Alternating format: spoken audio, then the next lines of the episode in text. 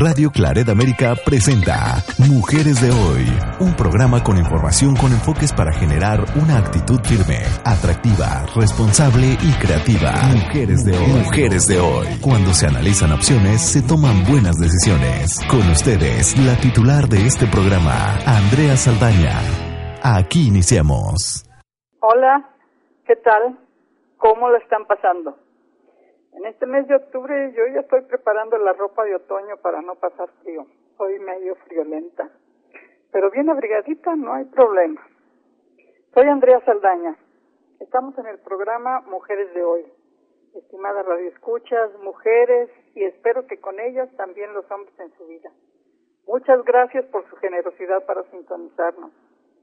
Un especial reconocimiento, como siempre, para Radio Clareta América para el equipo de producción, grabación, a todos y todas por su constante apoyo para llegar a sus hogares con este programa y permanecer en los podcasts de la página web donde podrán encontrar este y los anteriores programas. Hoy vamos a hablar de las mujeres enfermeras, de las mujeres que han realizado esta función o que han elegido esta formación profesional. Vamos a entender por enfermera o enfermero más adelante a la persona que asiste directamente al enfermo. Porque hay una larga historia sobre la evolución de este quehacer. Desde los más remotos antecedentes, como son, por ejemplo, las estatuas y el relieve encontrados en Grecia, evidencias y testimonio del origen de esta ocupación. Eran la diosa oriental y la ninfa Amaltea, nutriendo al joven Júpiter, hijo por supuesto del dios Júpiter según la mitología griega. Esto representa los atributos del cuidado de enfermería. Con estas evidencias es considerada desde entonces cuidadora de Dios. En América, el Códice Badiano, un libro de herbolaria medicinal mexicana, que describe más de 200 hierbas medicinales, prueba que la mujer indígena de nuestro país curaba y cuidaba a los enfermos. Este libro es muy importante e inclusive pasó a ser parte de la Biblioteca Vaticana. En 1990 el Papa Juan Pablo II lo devolvió a México, donde es custodiado por la Biblioteca del Instituto Nacional de Antropología e Historia. En este oficio de enfermera, ahora profesión, eran y somos mujeres en su mayoría, a la que se han sumado algunos hombres desde hace muchos años, con las limitaciones y ventajas que esto signifique, junto con los cambios que han sucedido. El énfasis era ayudar a las personas sanas o enfermas a recuperar la salud o incluso a una muerte tranquila. Algunos arquetipos corresponden a ella, congruentes con su época o con un enfoque tradicional. Pero el quehacer de la enfermera ha evolucionado. Hoy se define no solo por el cuidado, se agregan funciones de educadora, de agente de cambio, defensora de la persona y sus derechos, líder, gestora, investigadora y evaluadora de la calidad de ese cuidado. Esa es una visión muy completa aceptada mundialmente. La enfermería o las enfermeras se distinguen por sus raíces en la historia, en la ética y en la religión. Hoy es para hombres y mujeres, pero las habilidades técnicas y prácticas humanísticas poseen un marco legal y ético. Voy a hablar de una enfermera que se desarrolló en Inglaterra, aunque nació en Italia. Hablo, por supuesto, de Florencia Nightingale, porque fue el arquetipo por excelencia y el modelo de la enfermería moderna que han adoptado, adaptado y desarrollado más de 15 millones de profesionales que ya somos en el mundo. Ella, como les decía, nació en Florencia, Italia, en 1820 y murió en Londres, Inglaterra, en 1910. Fue reformadora del entonces sistema sanitario como enfermera, pero también fue luchadora por los derechos de las mujeres y experta en gestoría. Estudió en el Instituto para Diaconisas Protestantes y en un hospital cerca de París. Se le bautizó con el sobrenombre del Ángel de Crimea por el Times, un periódico. Se publicó su imagen varias veces informando sobre esa guerra, la guerra de Crimea, y las mejoras que Florencia logró en los hospitales que atendían a los militares heridos. Aunque ella parecía buscar a los heridos, inclusive se le representa con una lamparita, en 2008 una nueva biografía de ella asegura que esos recorridos nocturnos eran en las salas para vigilar a las enfermeras.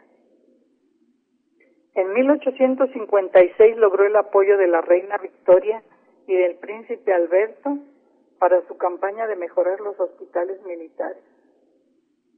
El editor del periódico Times y de otros amigos obtuvo un donativo de 59 mil libras que las usó para la escuela y casa para enfermeras Nightingale en el Hospital de Santo Tomás y para el entrenamiento de enfermeras que trabajaban en casas, le llamaban de gente pobre. Tuvo una publicación que se llamó Notas sobre hospitales y Notas sobre enfermería y esta llegó a ser libro de texto para enfermeras, traducido a multitud de idiomas. Ella argumentaba a favor de los derechos de las mujeres y refutó fuertemente las restricciones para que las mujeres pudieran tener carrera. Acuérdense que en aquellos años, 1800, no era fácil que las mujeres estudiaran. Inclusive influyó en un escritor, en John Stuart Mill, que fue el autor del libro sobre los derechos de las mujeres. Estamos hablando de derechos de las mujeres en 1869, cuando no era un tema como lo es hoy de actualidad. Florencia Nightingale se opuso a que hubiera hombres en enfermería. Recibió múltiples reconocimientos. En Londres se creó el Museo Florence Nightingale, que difunde su labor y con esto apoya el desarrollo de la profesión y también del turismo internacional. Voy a mencionarles también una enfermera española. Ella fue rectora del Hospicio de La Coruña. Isabel de Sendala y Gómez fue su nombre. Fue la única enfermera la única mujer que se sumó a la Real Expedición de la vacuna contra la viruela. Fue contratada y convencida por el doctor Balmis, que era el jefe de la expedición. Fue ella la que tuvo el menor de los sueldos. Acababa de quedarse viuda porque su marido y su hijo también fallecieron precisamente por causa de la viruela. La conmovedora aventura del doctor Francisco Javier Balmes e Isabel Sendala y Gómez es de lo más famosa en el ámbito de la salud. Fue la expedición que propagó la primera vacuna que consiguió librar al mundo de esa enfermedad mortal, que fue la viruela. Ella iba cuidando a 22 niños en los que se pasaba la vacuna de brazo en brazo, porque antes pues no había laboratorios que produjeran la vacuna que por cierto esta enfermedad ya se desterró del mundo. Llegaron a Veracruz, en México, a principios de 1804 y terminaron su recorrido el 8 de mayo de 1804. De ahí se dividieron para recorrer otros países. La enfermera Isabel Sendala y Gómez se le reconoce por su gran labor. Esa labor fue elogiada por el doctor Balmis en diferentes documentos y se le considera la primera enfermera en salud pública de México. Inclusive existe una medalla que lleva su nombre y que se otorga anualmente a una enfermera seleccionada por el Consejo de Salubridad de este país. Por supuesto se envían varias propuestas de mujeres enfermeras cuya trayectoria de vida se considere merecedora de tal distinción. Tengo que decirlo, es un honor para mí haber recibido esta medalla de manos del presidente de la República en abril del año 2010 por encargo del Consejo Nacional de Salubridad. De México, quiero comentarles sobre una enfermera mexicana que se destacó en el siglo XVII, no solo por cuidar enfermos, sino por abogar por la igualdad de género y por el derecho de la mujer a adquirir nuevos conocimientos. Esto declarado por la mayoría de los estudiosos de su obra. A ella se le reconoce como pionera indiscutible en el mundo hispanohablante del movimiento de liberación femenina. ¿Se imaginan quién fue? Su nombre, Juana Inés de Asbaje y Ramírez de Santillana. A ver si se acuerdan cómo se le conoce. Una, dos, tres. ¿Quién ganó? Exactamente. Ella fue Sor Juana Inés de la Cruz, que nació en San Miguel Nepantla, en el Estado de México en 1651 y murió en México en 1695 a los 41 años. Fue religiosa, católica, poetisa y dramaturga y enfermera. Se ha considerado una deuda para la profesión de enfermería darle una mayor visibilidad como enfermera.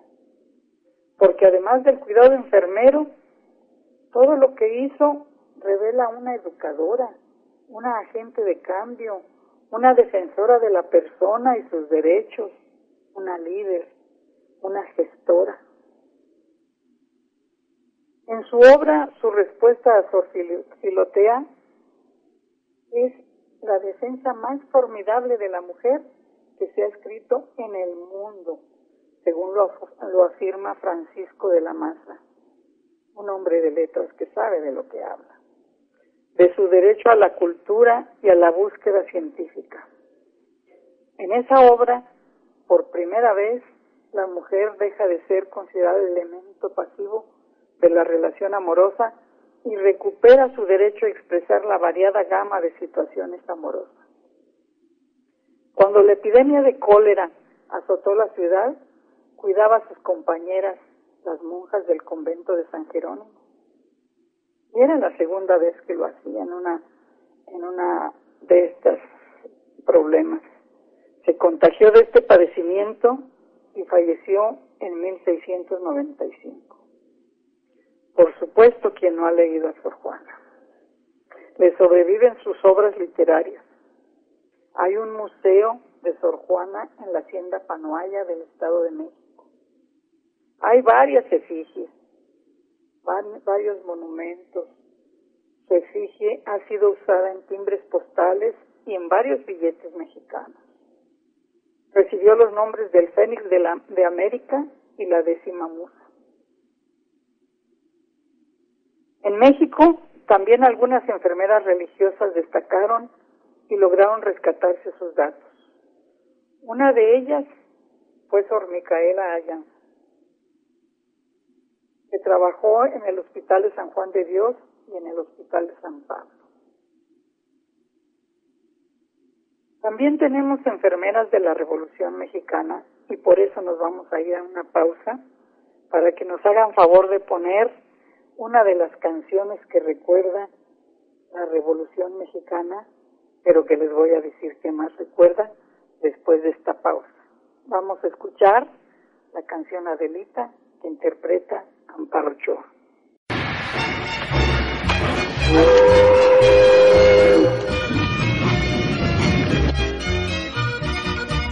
En lo alto de la bruta serranía, acampado se encontraba un regimiento y una moza que valiente lo seguía locamente enamorada de un sargento.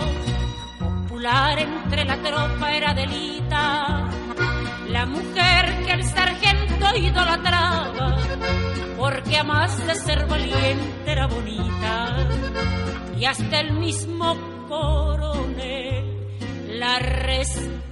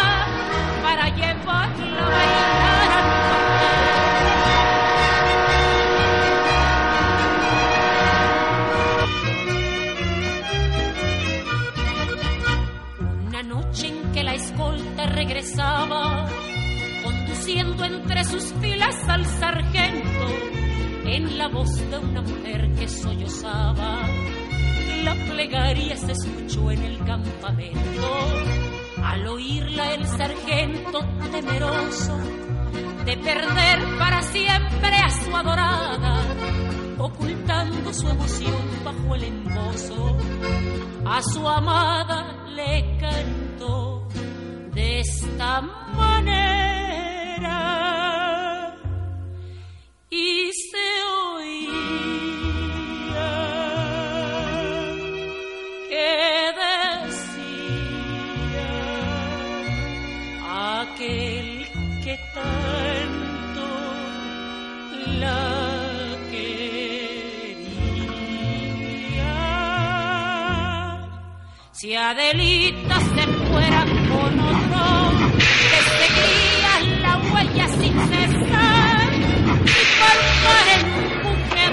guerra.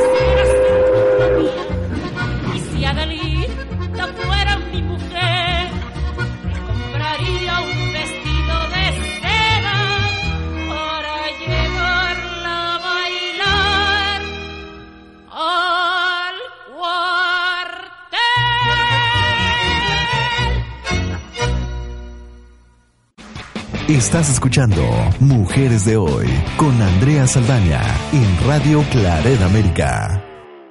Continuamos para seguir revisando la historia de las mujeres enfermeras. ¿Escucharon la canción? En especial aquello que dice que hasta el mismo coronel la respetaba. Pues no era ningún invento. En realidad se dio a respetar y en realidad existió Adelita. Su nombre fue Adela Abelarde Pérez. La Adelita fue más conocida por la canción precisamente. Ella fue una enfermera mexicana durante la Revolución. Nació en 1900 y murió en 1981. En su tumba quedaron solo dos palabras, la Adelita. Hay otros corridos revolucionarios y la canción, entre ellas, de la Adelita, fue compuesta, inspirada por ella. Varios autores se atribuyen haberlo hecho. Uno de ellos, Elías Cortázar Ramírez, otro, Antonio del Río Armenta. Ambos dicen, o todos dicen, porque hay otros que también dicen que lo escribieron, que les inspiró una bella jovencita llamada Adela cuando les curaba sus heridas, que se enamoraron de ella. Ella una enfermera preparada en la Cruz Blanca Constitucionalista, era originaria de Ciudad Juárez, Chihuahua, y cuidaba de los soldados heridos. Fue reconocida como veterana de la Revolución y condecorada en varias ocasiones. Además de la canción y de varios artículos, hay un libro sobre Adelita que habla de la enfermera mexicana y su participación en la revolución. Y se asegura que representa a las enfermeras de México en esa época. Aunque como veremos más adelante, hubo más, muchas más. Debo aclararles que antes del siglo XIX no había enfermeras profesionales mexicanas. No existían escuelas en México que realizaran este quehacer aprendieron solas enfermería o partos o con el apoyo de otras o en algunos cursos durante breve tiempo. En, este en esta plática me refiero a todas como enfermeras. La situación de reclusión, la subordinación y la falta de poder social de las mujeres y los conflictos armados en México impidieron rescatar los nombres de enfermeras mexicanas antes de este siglo. Sin embargo, de algunos documentos del Congreso de la Unión se han rescatado nombres que se consideran arquetipos de la Revolución Mexicana. Les voy a mencionar algunas pocas, porque como Margarita Ortega, una enfermera que fue torturada y fusilada por los huertistas al no denunciar a sus compañeros, o como Celia Espinosa Jiménez, que luego fue secretaria particular del ministro de Educación y canciller en el Consulado de México en San Francisco, California, por supuesto en Estados Unidos, o Dolores Romero de Sevilla, que organizó un cuerpo de damas voluntarias para asistir a los heridos de los combates de Torreón, Coahuila, o Sara Perales, viuda de Camargo, que fue jefa del cuerpo voluntario de enfermeras y de hospitales de varios estados, o Leonor Villegas de Mañón, una de las fundadoras de la Cruz Blanca Constitucionalista, entre muchas, pero muchas otras que no nos daría tiempo de mencionar. Voy a destacar una de ellas más. Fue refugio Esteves Reyes, conocida como Mamá Cuca, también llamada la Florencia Nightingale mexicana. Ella nació en 1881 y murió en 1956. Empezó trabajando como costurera, viuda, Sobresalió en los hospitales de Guadalajara, en Querétaro y Guanajuato cuando empezó a trabajar como enfermera. Con las fuerzas carrancistas fue al campo de batalla y en 1915 un balazo en el cuello. Sobrevivió, pero el dolor le acompañó de por vida. Aún así, recorrió más de 10.000 kilómetros en tren atendiendo a los combatientes Organizó los servicios de enfermería del Hospital Militar en México y posteriormente estudió y obtuvo su título de enfermera en 1940. Llegó a teniente coronel y obtuvo como reconocimiento del Congreso de la Unión la medalla de honor y post-mortem la medalla Isabel Sendala y Gómez. Les quiero hablar también de la maestra María Guadalupe Frausto Pérez. Por cierto, otra enfermera que recibió la medalla Isabel Sendala y Gómez. Ella nació en la Ciudad de México el 4 de noviembre de 1922 y fallece en 1991. Obtuvo su preparación académica en la Escuela de Enfermería de la Cruz Roja Mexicana, en la Escuela de Enfermería y Obstetricia de la Universidad Nacional Autónoma de México, en la Escuela de Salud Pública de México, en la División de Graduados de la Universidad Autónoma de México y en múltiples organizaciones. En 1951 ingresó como docente en la Escuela de Salud Pública de México y fue maestra titular del curso de Enfermería Sanitaria, coordinadora y por fin directora de Enfermería, dependiente, al igual que la Escuela de Salud Pública, de la Dirección General de Educación en Salud de la Secretaría de Salubridad y Asistencia hasta que falleció. Durante los años en que ejerció los diversos encargos, dirigió y coordinó múltiples programas y proyectos de capacitación y desarrollo del personal de enfermería sanitaria de más de 40 generaciones provenientes de las instituciones de salud de este y otros países. La maestra María Guadalupe Castro Pérez es referente de importantes organismos nacionales e internacionales con los que realizó proyectos de gran impacto, dada la gran trascendencia y el prestigio de la escuela y de ella en este y otros países. Recibió múltiples reconocimientos, escribió muchos artículos que quedaron en diversas, diversas publicaciones. Su vocación docente y de servicio, su gran calidad humana, la llevaron a participar en muchas de las causas que enarboló. Entre los reconocimientos fue precisamente el ser maestra honoris causa y decana de la Escuela de Salud Pública de este país. Dejé para el final una enfermera que no es solo de México, es una enfermera del mundo. Irena Sendler, que nació en 1910 y falleció en 2008. Ella nació en Polonia y fue popularmente conocida como el ángel del gueto de Varsovia.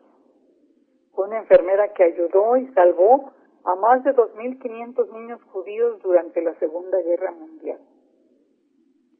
Ella caminaba por las calles del gueto buscando familias a las que ayudar, aunque muchas veces madres o abuelas se negaban a entregar a esos hijos y esos nietos.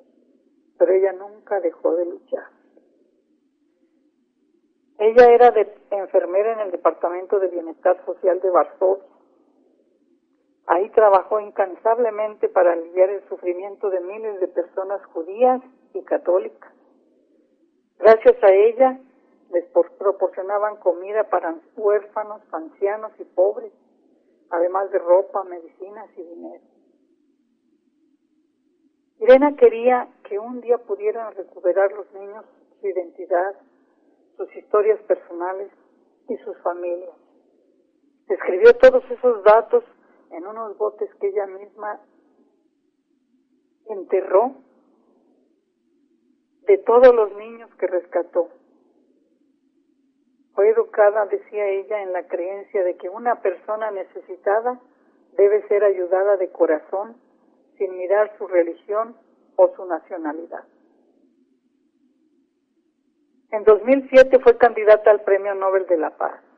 Finalmente no lo, no lo consiguió, pero fue reconocida como justa entre las naciones y se le otorgó la más alta distinción civil de Polonia a ser nombrada Dama de la Orden del Águila Blanca.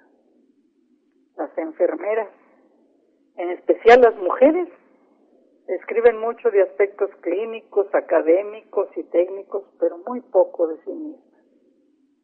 Permítanme darles un consejo. Escriban de sus abuelas, de sus madres, de sus maestras, de sus amigas, de ustedes mismas. Conocer la vida de las mujeres, en este caso de las que fueron enfermeras, nos lleva a reconocer modelos, arquetipos que pueden ampliar nuestros horizontes y los de las nuevas generaciones. Podemos tomarlos para desarrollar todo nuestro potencial y hasta para rebasarlo, porque con esos ejemplos es fácil entender que podremos ser lo que querramos ser en este desafiante y prometedor siglo XXI.